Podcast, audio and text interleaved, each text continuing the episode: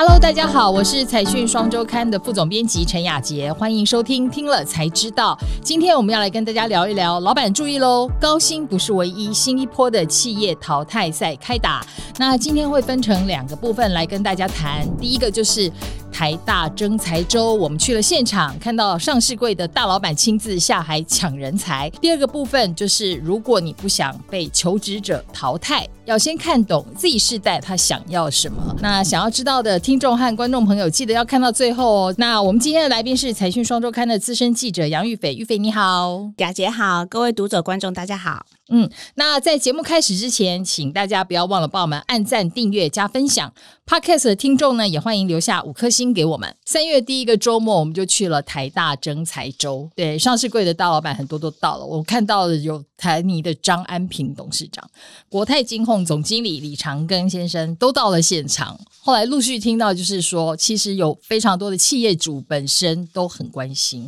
然后他们的目的呢，其实就是要从校园开始，就要先先抢先赢。我们根据一零四统计的数字来看啊，工作机会其实是变多的，然后可是求职的人数是降低的。那其实从另外一个数字来看，就是国发会有统计，就是大学生的毕业的人数是一直在减少，而且因为少子化的问题嘛，所以你看，二零二一年一直到二。二零二六年，大学生毕业生班有二十多万人，那一直减少，一直减少，到二零二六只剩十六万人左右。其实这个数字的减少幅度的的情况，其实是蛮剧烈的。所以为什么这些企业要先从学校就开始，先把人才卡住？嗯，所以这这是已经变成是一个人才卡位战的意思。没错，对，然后而且现在，因为我们又多了很多新的产业的领域，对不对？然后都不是学校的科系里有的。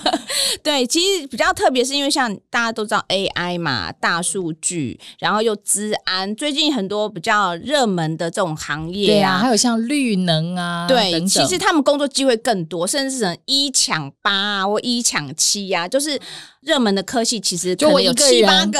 一个人可以有七八个工作让我选，在等着他。但是特别重要的就是说，其实因为前面我们说人力很充足的那个世代，已经慢慢的在步入尾声了，对不对？然后新接上来的呢，我们就是所谓的 Z 世代，就是我们刚刚算了一下，大概是一九。九七年比较比较普遍的说法是说是一九九七年以后出生的，所以这些年轻人真的都是才刚刚大学毕业的新鲜的肝。没错，这些就是一九九七年出生的小孩们呢，他们在公平、充满爱的环境长大，所以他们的想法其实也会跟现在这样婴儿潮世代的人，甚至是就是这种四五十岁。中阶主管的想法会有点不太一样。对，我觉得真的他们在很多方面最大的不同就是，他们一出生就是一个有网络的环境，对，然后大家都在用手机，对，然后而且很快的就都是用智慧型手机。没错，没错，他们享受那种高科技蓬勃发展的年代。其实他们很特别，是他们毕业现在开始已经有在就业市场了，虽然比重大概是有十十 percent 多，可是接下来越来越多这种 Z 世代加入的话，大概我们统计到二零三零年，他们会占就是就业市场大概有三成左右，所以他们变成一个非常主力的一个就业人口的话，更要去倾听他们心里在想什么。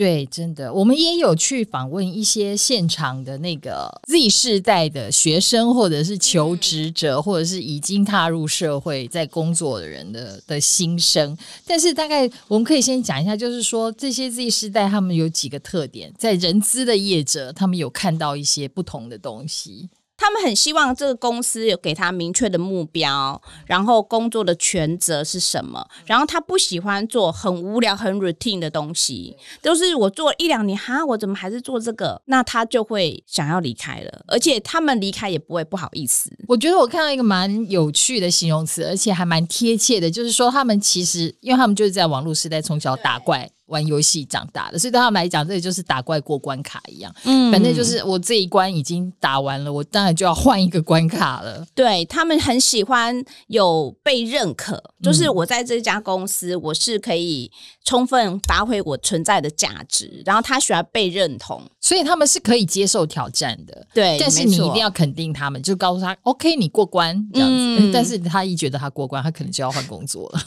可是我觉得，就是我觉得像我们这次访问到两个真的是第四代年轻人，一个就是在人资工作这位林先生，对，他自己也是很年轻，然后他才工作一年多而已，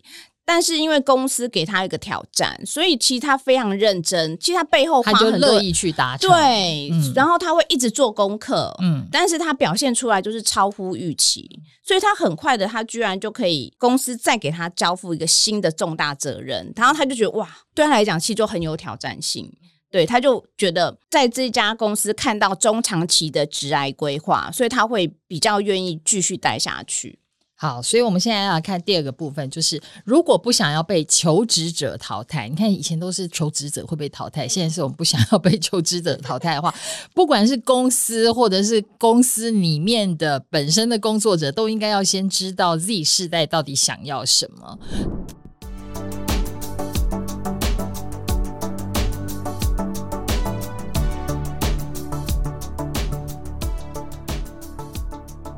对，那我们有几个实际的例子，其实各位听众或观众朋友都可以翻一下财讯我们的第六百八十二期的专题的报道，这上面我们的同事们，包括呃玉斐在内，都有蛮认真的去剖析一下现在这个职场上面的公司企业，然后还有就是呃工作者他们对于怎么去面临，就是说即将要迎来这个 Z 世代成为就业主流的一个一个大环境的改变嘛。对，那所以刚才我们已经讲到了 Z 世代的人，他们没那么缺钱，所以其实大家都一直以为说薪水不够高啊，或什么的是一个大问题。嗯、其实没错啦，当然大家都会很在意薪水，还是有在前三名里面，就是优先条件顺序还是薪水有在前，但是他们真的是很在乎，就是职场的气氛，就是主管之间的沟通。他们跟前面的世代比起来，也是重视薪水，但是没有像前面世代觉得薪水是第一要件。对，没错，对。所以你如果只想要用高薪调他，你可能只会调到两个月，他之后还是会走。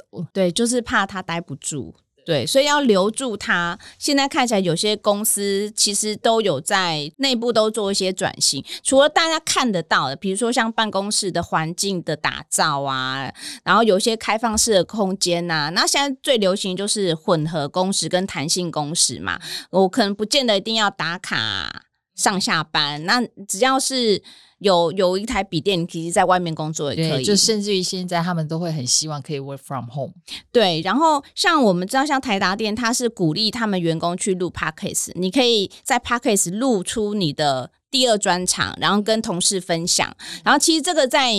工作的那个同才之间，其实他们认同度蛮高的，就会更勇于去尝试一些新的职务的调动。对，然后像我看到。像友达，友达也是，他甚至有一个，就是他叫做友达大学，对，然后他有提供一些课程，也是给这些年轻人，如果他想要跨领域学习，其实都可以在这个这个地方找到他的需求。对，这就是我们之前也都常常在讲，高手在民间，其实这是一个还蛮正面的一个循环。我觉得，我觉得企业真的可以，就是你不要只是觉得，我就是把你安在这个位置上。然后你就给我做这个位置上要做的事情就好了，其他都不要啰嗦。然后我们也有几个新创公司的例子，对对，其中一个其实我们已经观察这家公司有点久了，然后我现在才知道它的中文叫做川陀数位。其实可能很多比较年轻的呃呃观众或听众朋友都知道，就是 Cake Resume 这家公司，对，就是它是非常多 Z 世代喜欢用的一个多媒体的履历工具，它本身也是一个新创公司。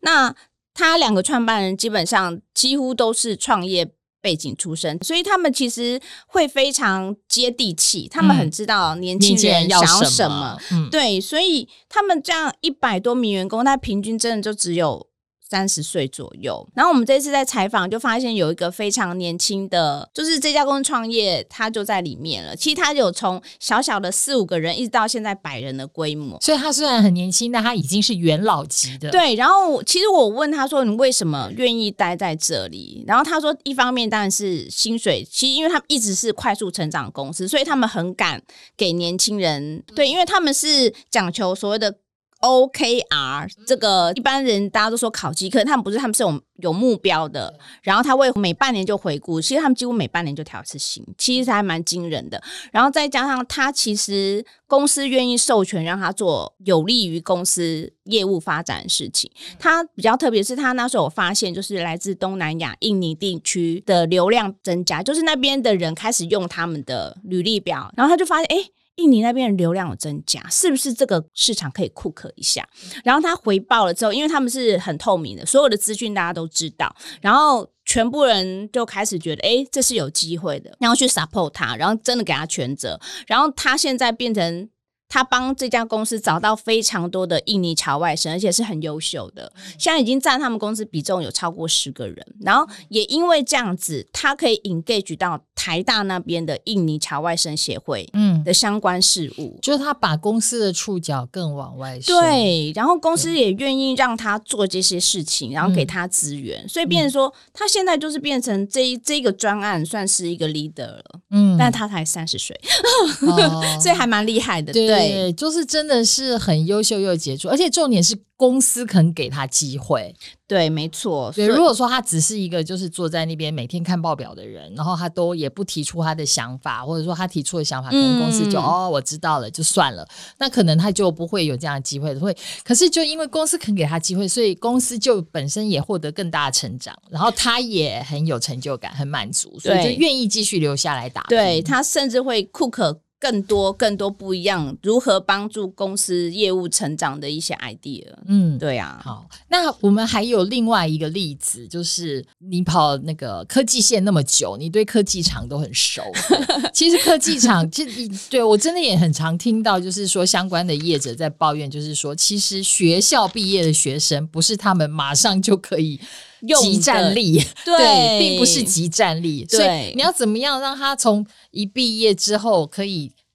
在最快的速度之内成为你生产线上的重要的生力军？嗯、这个过程有几个科技厂想出了一个办法来，来介绍。就是友达、伟创、人保三位的大老板，就是彭双浪、翁宗斌跟伟创的副董事长。那个 Robert 这样，然后他们一开始发现，就是以前就觉得产学好像有一点点 gap 在，但是他们觉得还是要去做一些接轨的动作。那再加上其实很多人才你也知道，就是他们会往比如说台积电啊，对对，其实它它这个是非常更大的高科技，对，它是一个非常。极度就是不太平衡的状况，所以他们三位大佬就成立一个叫做 “Golf” 的那个学用接轨联盟，对，然后希望透过联盟体制去真正制造出相关的课程，让这些学生在学校就可以开始接触实习的机会跟。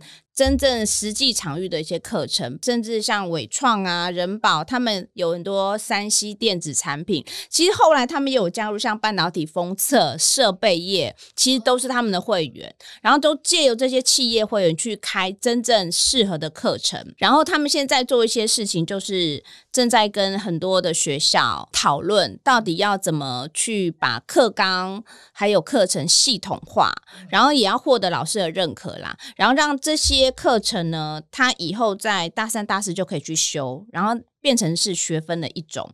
然后你修了学分之后，这些企业会员啊，如果你这些学生有修这些学分的话，其实我可以优先录取你。他希望是变成比较有一个系统性的，希望以后也会有英文的版本，甚至是让外籍学生也可以开始用。然后，当然这些契约因为他在。他他也在不断成长进步嘛，所以这些课纲也会不断的 update 最新的高科技。对，这的确也是一个蛮蛮好的保障。其实以前的年轻人会很担心找不到工作，感觉现在年轻人真的比较不需要担心这个问题。其实我觉得他们也是有忧虑诶，因为像我这次去台就是台大校园那个博览会啊，真才博览会，其实有很多大一大二学生呢、欸，其实他们也在挖取，就是到底市场上职缺的方向。我觉得 Z 世代小孩其实他们是有想法的，嗯，还蛮知道他们要做什么，但是就是到底这个雇主可以提供他什么样的环境，让他茁壮成长，这样。对，说的也是，因为我觉得像在呃 Z 世代的话，他们应该是从小就被鼓励要勇于表达自己的意见，对，而且他们受到那个网络的讯息，其实影响力是很大的，所以，所以像我们知道有很多企业，它开始也会从网络方面去着手，嗯、去增加对数位转型，嗯，对，所以就会。更想要贴近年轻人的想法。对啊，因为你不靠年轻人，你怎么数位转型啊？数位转型绝对不是对，不是说你电脑换一换就没事的，那真的是一个要换脑脑袋的工程。没错，对，好，所以呢，企业就也，我们这边是那个也有特别的提醒啦，就是说，企业你本身也要去避免，就是那种负面循环，就是说你一直守着旧方法，然后执着于，对，也可能很多高层就是一直执着于他认他认定的一些原则，对对，那所以因为这样，年轻人不想要加入你的团队，你就会很难进行数位。转型，对，那你就很难创新，很难创新，你就很可能被淘汰。这就是为什么我们说这是一场淘汰赛，企业的淘汰赛。好哦，那我们就呃，谢谢呃玉斐。那最节目的最后，我们还是要来念一下网友在听了才知道第一百三十集竹北四个之最，产业商业涌入，揭秘竹北人的暴富之路的留言。那第一位观众朋友是徐仁杰，他说：“恭喜设计成为竹北天龙人。”好了，不是跟恭喜我，因为我没有 设计，但是我真的也嗯很恭喜那些是竹北的新天龙人。然后第二位是人王。他说：“主持人一定不知道，竹北人都爱骑全新迪爵。哎，真的耶，真的，我们不知道，我们不知道。对，表示说竹北风很大。对，所以意思是竹北人他们会买很高科技的跑车之外，其实也是很喜欢骑机车的吗？好，那就呃感谢大家收听今天的节目，也谢谢玉斐的分享。YouTube 的观众，请帮我们按赞、订阅、加分享，也多多看看我们其他的影片哦。Podcast 的听众呢，不要忘了给我们留言，你还。有给我们五颗星，